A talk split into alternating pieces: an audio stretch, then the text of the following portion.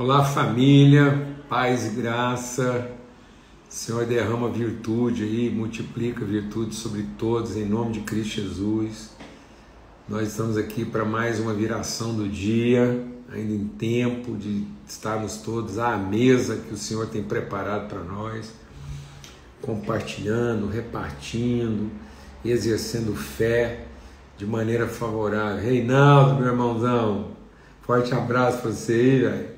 Firmeza, graças a Deus. Muito bom, é, com muita alegria, assim, muita gratidão no coração, até porque eu estou fazendo essa mesa é, preparada hoje aqui. Eu vou até dar um, um. Eu vou ver se eu consigo virar a câmera aqui, eu acho que eu consigo. E eu estou aqui, ó, dá uma olhadinha aqui, porque eu tenho que compartilhar essa alegria com vocês. Aqui, ó, tô na varanda do seu Paulinho. Ele tá ali tomando a refeição dele, junto com a minha cunhada lá, Marcinha. Por que, que é muita alegria no coração? Meu pai, quando é, deixou o hospital, havia um diagnóstico que ele não ia conseguir nem andar. Ele ia ficar ou na cama ou cadeira de rodas. E eu cheguei aqui hoje, meu pai estava na mesa, escrevendo, e a, a menina que coopera com a gente que estava deu um papel para ele para ele escrever, tinham várias frases escritas. E pouco depois chegou a fisioterapeuta aqui para ele fazer exercício aqui, levantando um quilo em cada perna, várias movimentações, um quilo em cada perna. E com alegria tive com ele assim uma conversa que agora assim maravilhosa. Então assim, e eu tô vindo do nosso encontro do conselho é, geral do Ministério Estado da Terra, ficamos lá é, três dias, dois dias e pouco lá em retiro, buscando de Deus direção, é, orientação assim profética, palavra de revelação para o ano de 2024. Então, no momento oportuno, eu vou compartilhar com vocês aí o que vai ser a palavra de direção para a nossa vida lá. Estou muito alegre porque, meu Deus, muito testemunho, muita testificação, enfim. E eu quero aproveitar, porque ontem a gente conversou sobre isso, e quero reforçar aqui que nós estamos aí no período de pré-venda do livro Culpa e Graça do Paul Tournier, e vocês ainda vão me ver falar disso assim de maneira é, emocionada, com muita gratidão no coração, porque eu sei o que, que essa literatura representa na minha vida, em termos de fundamentação de, de conceitos, de fé e a gente poder repartir isso. Né? E, então estamos lançando aí mais uma edição do Cup Graça, agora em parceria lá, Ultimato, Sal Editora, com o selo do Mesa Preparada. Muito bom. E aí a gente é, entendeu a direção de é, ter um período de pré-venda do dia de ontem, dia 12, até o dia 22, você pode adquirir o livro e isso, para quem comprar nesse período de pré-venda agora, vai ganhar a condição, o privilégio, a oportunidade de participar de um clube de leitura. Então, durante o mês de julho, nós vamos ter quatro encontros compartilhados. Então, alguém vai estar junto comigo fazendo a leitura e a reflexão em cima do Culpe Graça lá do Paul Tournier. Tá bom? Então vai ser uma leitura compartilhada. E muito bom, estou muito alegre. E tem como mandar cópias aí. Então, algumas perguntas estão sendo feitas. E toda pergunta que está sendo feita, nós estamos correndo, nos esforçando aqui para poder atender todo mundo. Inclusive, eu quero assumir um compromisso aqui. Eu sei que isso vai ser. As, as leituras vão ser gravadas. E aí, quem estiver no clube de leitura e não puder participar lá do horário que a gente vai ter, porque às vezes mora num outro país ou o horário não combina, você que entrou no clube de leitura vai receber o acesso, o link para depois assistir lá a leitura que foi feita, tá bom? Tendo a oportunidade também de fazer as perguntas que você quiser fazer e depois a gente pode responder isso na própria período de leitura, tá ok?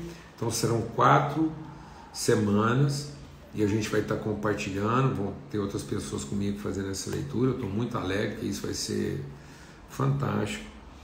Mas só vai participar do clube de leitura quem participar desse processo agora da pré-venda. Outra coisa que é essencial compartilhar é o seguinte: uma das coisas que a gente colocou como condição para pré-venda agora é que é, o livro vai ser vendido em dois exemplares, já para forçar uma participação. No seguinte sentido: você compra com o compromisso de fazer a leitura com alguém. Então não tem jeito de comprar sozinho. Agora, quando você compra, você está comprando também o acesso ao clube de leitura para a pessoa com quem você vai compartilhar o livro. Beleza? Então, a pré-venda dá acesso a duas pessoas, porque a venda está sendo feita em dois exemplares. Então você está vendo que nós estamos forçando o máximo possível. Isso não é para vender mais livro, é para a gente ter uma condição que favoreça a leitura. Forçando mesmo uma leitura compartilhada, uma reflexão, enfim. Tá bom? Então isso é um empenho. Beleza, vamos ter uma palavra de oração. E Marco, a gente vai estar em Brasília para o Ressurgência. Semana que vem Ressurgência, terça-feira. Terça-feira, dia 20, ressurgência em Brasília. Então procura saber aí, entra lá no Instagram, no site lá do Ressurgência e você vai saber os detalhes aí de onde vai ser em Brasília. Todos os detalhes aí da pré-venda, essas coisas, você tem aí na bio aí, nossa, e então vai ser muito bom, tá bom? Graças a Deus. E para quem está acompanhando a gente aqui, eu estou aqui contagem regressiva, porque sábado nós temos um encontro marcado no Disuscope Bragança Paulista lá. Pensa a alegria que eu estou aqui, eu e a Lana, poder estar tá juntos aí com o pessoal de Disuscope no sábado, tá ok? Glória a Deus, amém. Queria orar e aí a gente compartilhar o pão que a gente tem para compartilhar nessa mesa aí no dia de hoje. Pai, muito obrigado, obrigado pelo teu amor, obrigado por estar aqui na casa do meu pai, junto com o Ricardo, a Marcinha, e testemunhar assim a bondade e a misericórdia do Senhor. Qualquer que fosse o resultado do processo, haveria gratidão no nosso coração. Mas estar com meu pai, e poder conversar com ele sobre trabalho é muito bom. Muito obrigado. Obrigado. Obrigado. Obrigado pelo teu amor, pela tua fidelidade e que, ó Deus, esse óleo de refrigério, consolo e favor possa cair sobre a nossa cabeça, que escorrer pela gola das nossas vestes e alcançar todas as famílias e casas que estão aqui nesse momento agora compartilhando conosco para que naquilo que nós temos sido consolados, nós possamos consolar a outros. No nome de Cristo Jesus. Amém. Graças a Deus. Eu quero compartilhar com você o que está lá em Colossenses, no capítulo 2, na esteira dessa reflexão que a gente está fazendo aí desde domingo. A gente falou ontem sobre o castigo que nos traz a paz estava sobre ele. E o texto lá de Colossenses 2 diz o seguinte: E ele riscou, ele rasgou, ele anulou, ele desfez a cédula de condenação que era contra nós e que de todas as maneiras nos colocava numa condição desfavorável. Então, nós precisamos internalizar, meditar, nós precisamos incorporar mesmo, isso tem que descer lá no mais profundo do nosso entendimento. Que o perdão dos pecados não implica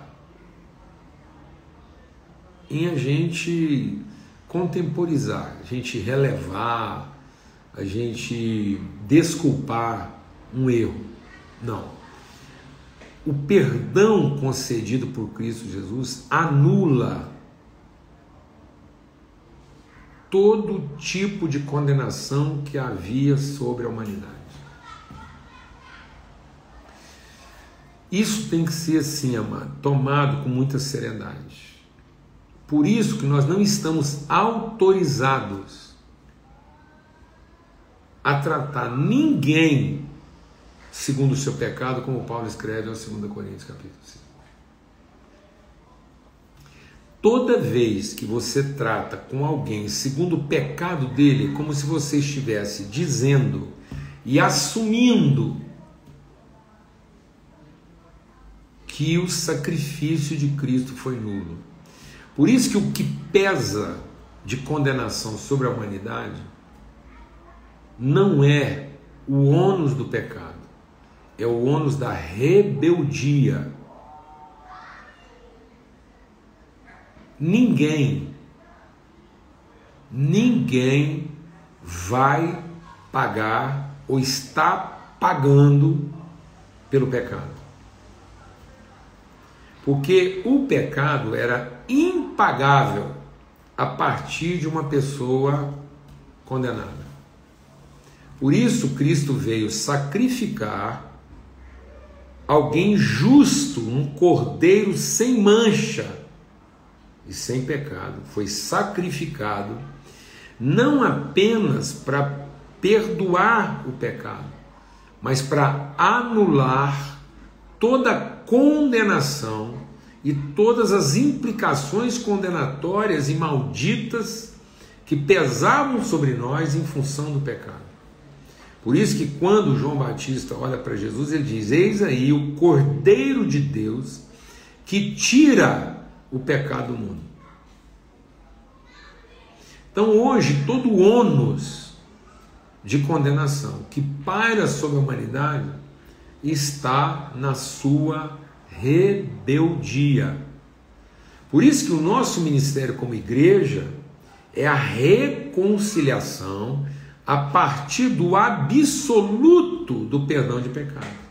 Então, o perdão de pecados, deixa Deus ministrar o seu coração aqui. O perdão de pecados não é relativo ao arrependimento. O arrependimento é relativo ao absoluto do perdão.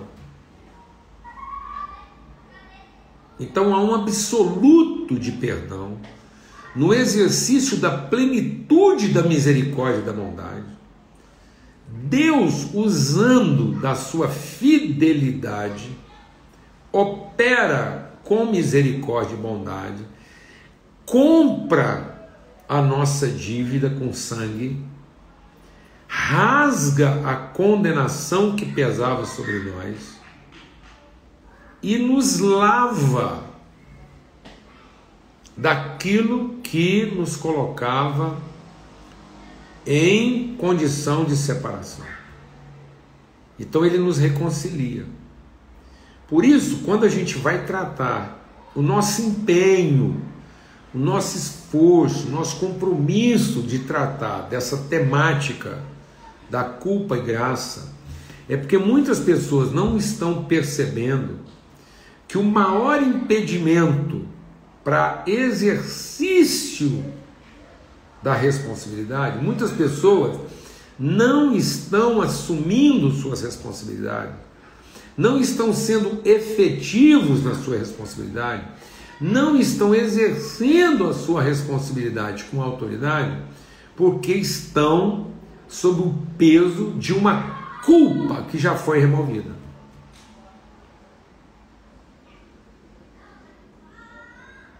Então não há mais peso de culpa.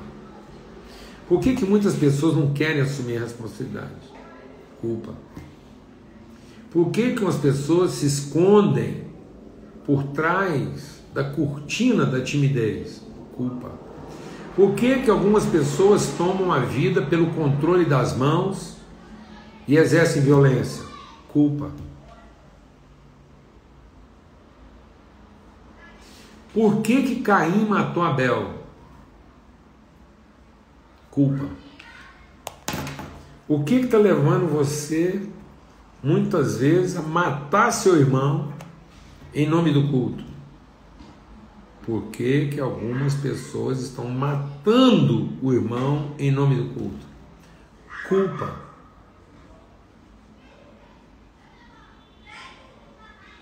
Quando o Caim matou Abel, é porque pesou sobre ele a ideia de uma culpa. Sendo que Deus não estava olhando para o rito do Caim, estava olhando para o coração dele. Deus não está impressionado com os nossos ritos. Deus não está impressionado com ritos. Deus olha para o nosso coração. E se há culpa no nosso coração, a gente acaba servindo a Deus para ficar livre do quê? Da culpa. Tem gente que faz filantropia, não porque ama o irmão, para ficar livre do quê? Da culpa. Tem gente que opera milagres, não porque está querendo abençoar o outro, mas quer usar o outro como troféu do seu ministério. Que, que é isso? Culpa. Tem gente que prega para garantir que a doutrina vai estabelecer um status quo de garantia. Isso é ensino? Não, isso é culpa.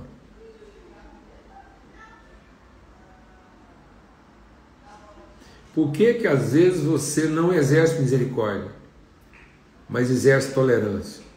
Por que, que tem muita gente que, em vez de ser paciente, é tolerante? E a tolerância tem limite culpa. Tolerância é uma ação de quem se sente culpado. Paciência é uma disposição de quem ama. Vou repetir. Tolerância é o exercício compensatório de quem tem culpa. Paciência é o compromisso redentor de quem ama. Amém, Então, em nome de Cristo Jesus, o Senhor,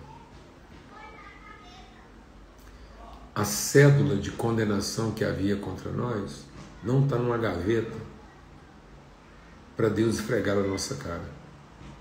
Ela foi rasgada. Por isso, no dia do juízo, ninguém vai conversar com Deus sobre pecado mas sobre compromisso com o propósito. Deus não vai conversar sobre pecado. Vai conversar sobre submissão e rebeldia. Porque muita gente vai falar em nome de Deus, em teu nome fizemos isso, em teu nome fizemos aquilo, em teu nome fizemos aquilo outro. Esse tipo de relatório é relatório de quem ama? Não é relatório de quem está querendo se livrar das suas culpas. Cuidado. Para que não aconteça de você apresentar um relatório de bons serviços prestados, como quem está querendo, através dele, se livrar da sua culpa. E não um relatório de boas obras. E boas obras só são boas obras se elas são livres de quê? de culpa. Aleluia, irmão. Glória a Deus. Até amanhã, se Deus quiser. Em nome de Cristo Jesus, o Senhor. Boa noite, bom descanso, bom sono. E vamos lá, até amanhã. A gente, se Deus quiser, estar tá junto aqui para continuar compartilhando essa mesa maravilhosa. Tá bom? Forte abraço, fica na paz.